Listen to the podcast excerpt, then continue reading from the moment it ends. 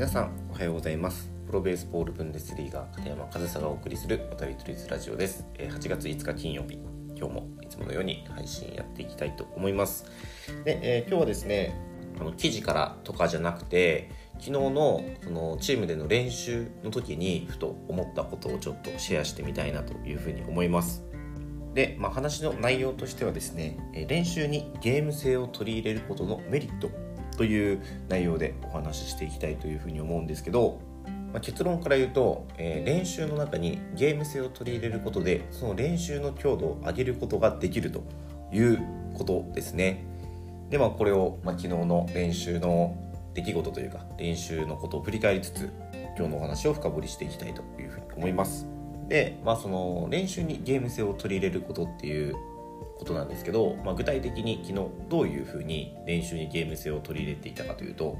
まあ、実はこれ僕が指示したわけじゃなくて選手たちが勝手に始めたことなんですけどあのバッティング練習をしてる時にですね、えー、まあ球拾いというか、まあ、球拾いじゃないんですけどその守備についてる選手たちが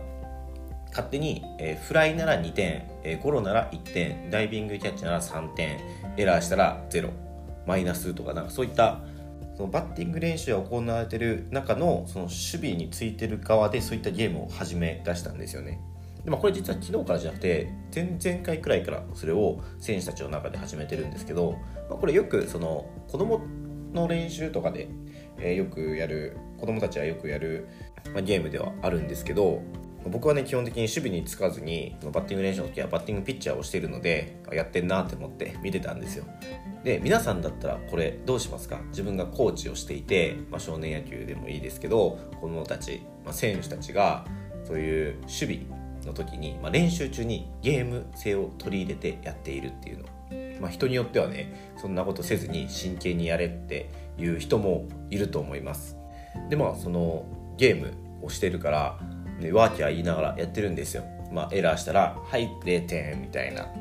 でまあ、ライトとレフトで大きな声で「今何点?」みたいなことを言いながらワーキャー言いながらやってるんですよ。まあ、これをちょっとね傍から見ると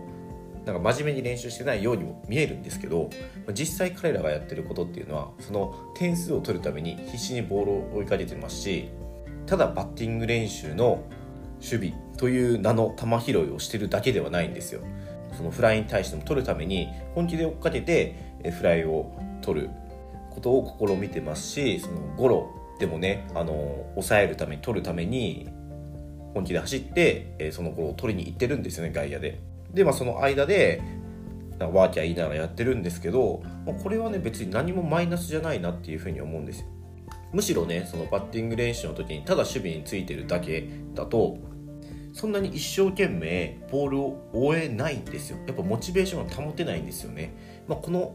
バッティング練習も守備の練習だっていうその意識を持ってモチベーションを高く持って一球一球反応して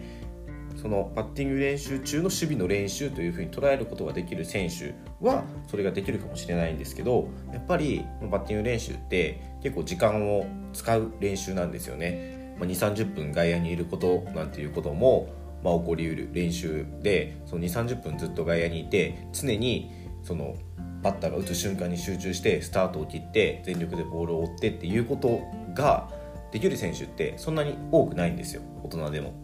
でもそれはそのバッティング練習中に守備の練習をするという高いモチベーションが必要なものができない人が多いだけでそこにゲーム性を取り入れたらみんなできるんですよね。やっぱりなんかゲーム点数とかをつけ出すと負けたくないじゃないですか。でみんなで声を上げてワーキャー言いながらやってるとやっぱ楽しくなってくるんですよね。でその楽しみながらでも、えー、本気でボールを追いかけてっていうのは楽しみながらモチベーションも保ちつつ練習の強度も上げることができるんですよね。できるんですよねって言ってますけど、まあ、僕が始めたことじゃなくて選手たちは勝手に始めたことでけどコーチによってはそんなことやめろという人もいるかもしれないところを僕はとりあえずほっといたんですよやってんなと思ってでしばらく見てたらボールもなんかちゃんと追いかけてるしなんかゲームすることによっていつもよりね なんかボールを必死に追いかけてる様子も見えたのでいやこれむしろこのままにしておいた方がいいなというふうに思ってで、えー、今日気づいたその練習にゲーム性を取り入れることで練習の強度を上げることができるということに気がついたんですよ。でなんなら僕もちょっとそのゲームに参加するというか、まあ、ちょっとシーズンもね終盤で、この間の試合で、まあ、ほぼほぼあの一部残留が決定的になったんですよね。でまあちょっとその練習も肩の力を抜いてというか、まあ、少しガチガチな練習ではなくなってきているっていうところでもあって、まあ、さっきも言いましたけど僕は守備にはついてないんで自分がバッティングのそのケージに入った時にそのみんながその点数をつけてるのを知ってたからもうみんな一人一人に打ち分けて「おいったぞ」みたいな「次そっちな」みたいなことをバッターの方で言いながら、まあ、ちょっとゲームに参加して、まあ、そのゲームを盛り上げるじゃないですけどそのコーチとしては練習に集中してない練習の他のことに集中してしまっている選手たちに対して注意をする選手選手なんです。注意をするコーチっていうのが多いかなというふうに思うんですけど僕はむしろそのゲームに乗っかってでもその乗っかる理由っていうのはそれを選手たちがすることによって練習の強度が上がるというメリットが見えたからなんですよね。でその時に、まあ、最初はほっといてやってんなと思ってあこれいいなって思ってただけなんですけどむしろ乗っかることによってそのゲームが盛り上がりさらにコーチが公認したというか選手たちも別に怒られるとは思ってないかもしれないですけど、まあ、僕たまに怒るからコーチが乗ってくれるとなんかもっとゲームもやりやすくなるじゃないですか選手たちも。でもそのやりやすくなるということはさらに練習の強度が上がるんですよ。ボールを必死に追いかけるようになるから。これはねすごくこちらとしてもメリットがあるなと思って。むしろこれは利用してやろうと思ってね。僕もそのゲームに乗っかって盛り上げてみたりしたんですけどまあこれがねそのシーズン中のプレーオフが決まる最後の1試合の前の練習とかだったらちょっとねこれいうふうには雰囲気的にもこういうふうにはならないんですけどこのねあの来季の一部残留もほぼ決まったような状態でちょっと気が楽になるというか気が緩むというかむしろこういう時にモチベーションを保つ方が難しいんですよね。でこの時に楽しいという